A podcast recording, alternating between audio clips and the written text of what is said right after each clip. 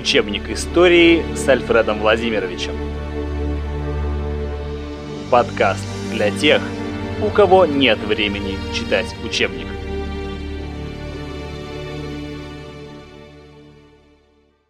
Добрый день, дорогие друзья! В День космонавтики хочу вам напомнить, что космос совсем рядом, всего в часе езды, если ваша машина может ехать вверх. Но сегодня все же не о космосе. Сегодня о политическом развитии нашей любимой страны в период с 1907 по 1914 годы. И начнем мы с нового избирательного закона, принятого одновременно с распуском Второй Государственной Думы 3 июня 1907 года. По нему сохранялось деление избирателей на четыре курии. Напомню, что это были землевладельцы, городские обыватели, крестьяне и рабочие – так вот, по этому новому закону городские курии разделялись на два разряда, которые сепарировали предпринимателей и купцов от обычного городского населения. Мы отчетливо понимаем с вами, что отныне число выборщиков перераспределялось в сторону землевладельцев. Вы же помните, кто такие выборщики, правда? Если нет, тогда ставим этот выпуск на паузу и слушаем предыдущий. В нем все описано. Так вот, Отныне один голос помещика приравнивался к четырем голосам крупных буржуа, 65 голосам этих же буржуа, но мелких, 260 голосам многострадальных наших крестьян и 543 голосам бедных рабочих. Количество кавказских и польских депутатов резко сокращается, как не достигшие развития гражданственности лишается представительства в Думе некоторые области Азии и Сибири. И вот по этому новому закону и избиралась Третья Государственная Дума. Стоит ли говорить, что выборы поддержали не все? Социал-революционеры, например, выборы вообще бойкотировали. Но, несмотря ни на что, это была первая Дума, которая отработала все положенные ей пять лет. Председательствовали в ней октябристы, а начала она свою работу 1 ноября 1907 года. В период ее деятельности правительству наконец удалось начать обсуждение аграрной реформы, и 14 июня 1910 года Николай II утвердил таки законопроект, касающийся крестьянского землевладения.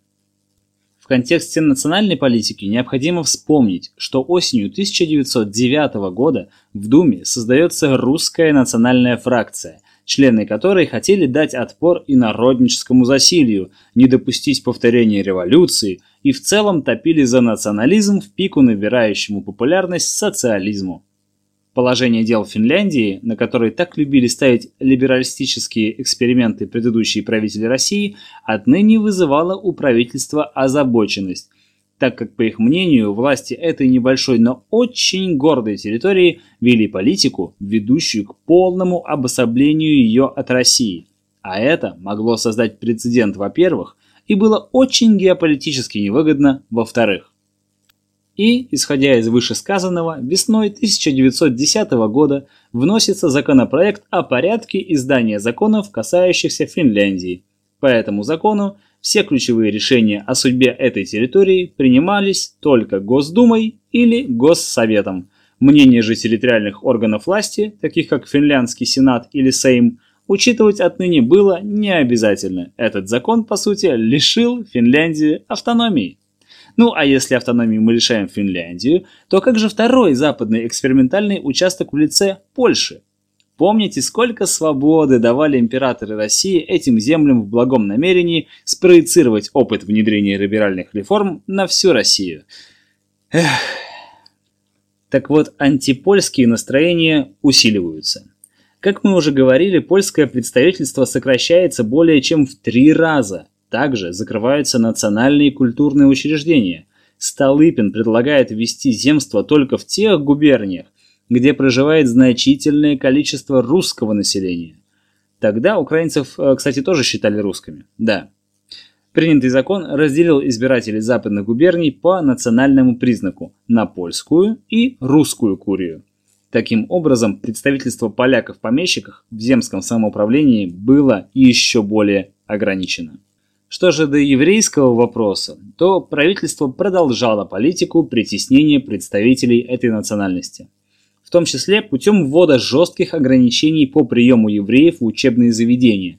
Начиная с августа 1908 года в столичных вузах евреев должно было быть не более 3%, за пределами столицы вне черты оседлости не более 5%, а в черте оседлости не более 10%.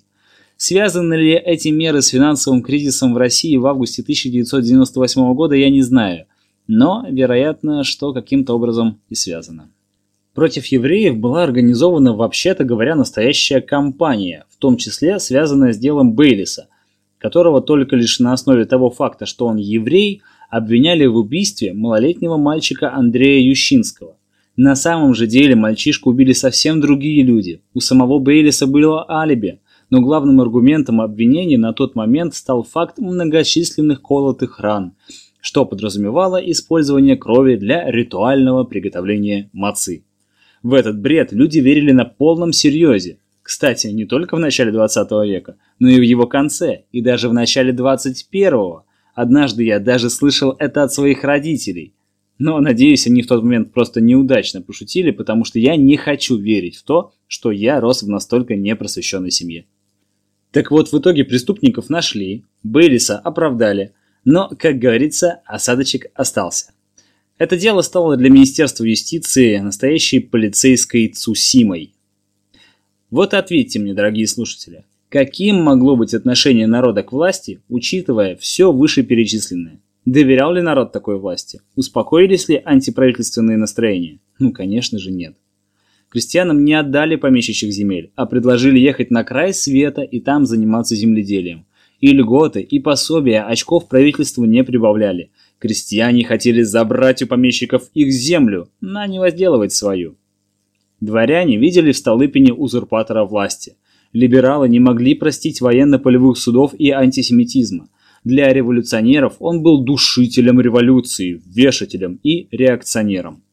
Единственные, кто его безоговорочно поддерживал, это октябристы, буржуазия и интеллигенция. Но поддержка октябристов быстро ушла после того, как Столыпин многократно продвигал свои инициативы в обход Думы. Страшнее всего то, что курс Столыпина перестал поддерживать император. А почему? Да потому что Николай II попросту боялся быть в тени такой деятельной и яркой фигуры. Он боялся, что при таком сильном премьер-министре самодержавная власть перестанет быть нужной. Так что все ждали отставки Столыпина.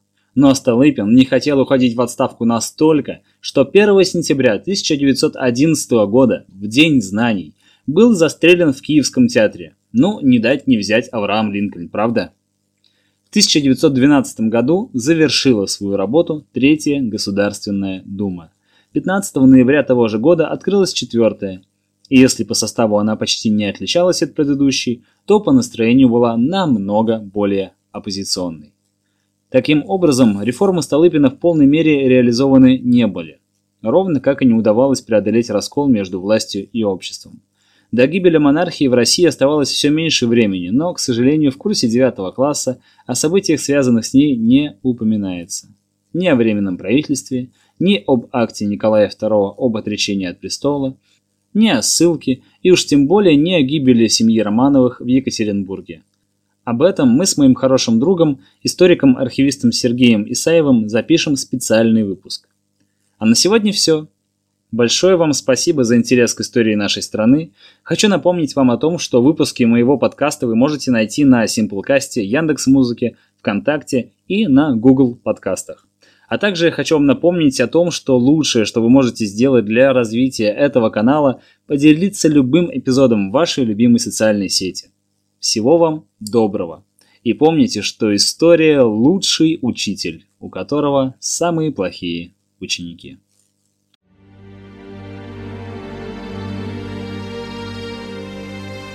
Учебник истории с Альфредом Владимировичем. Подкаст для тех, у кого нет времени читать учебник.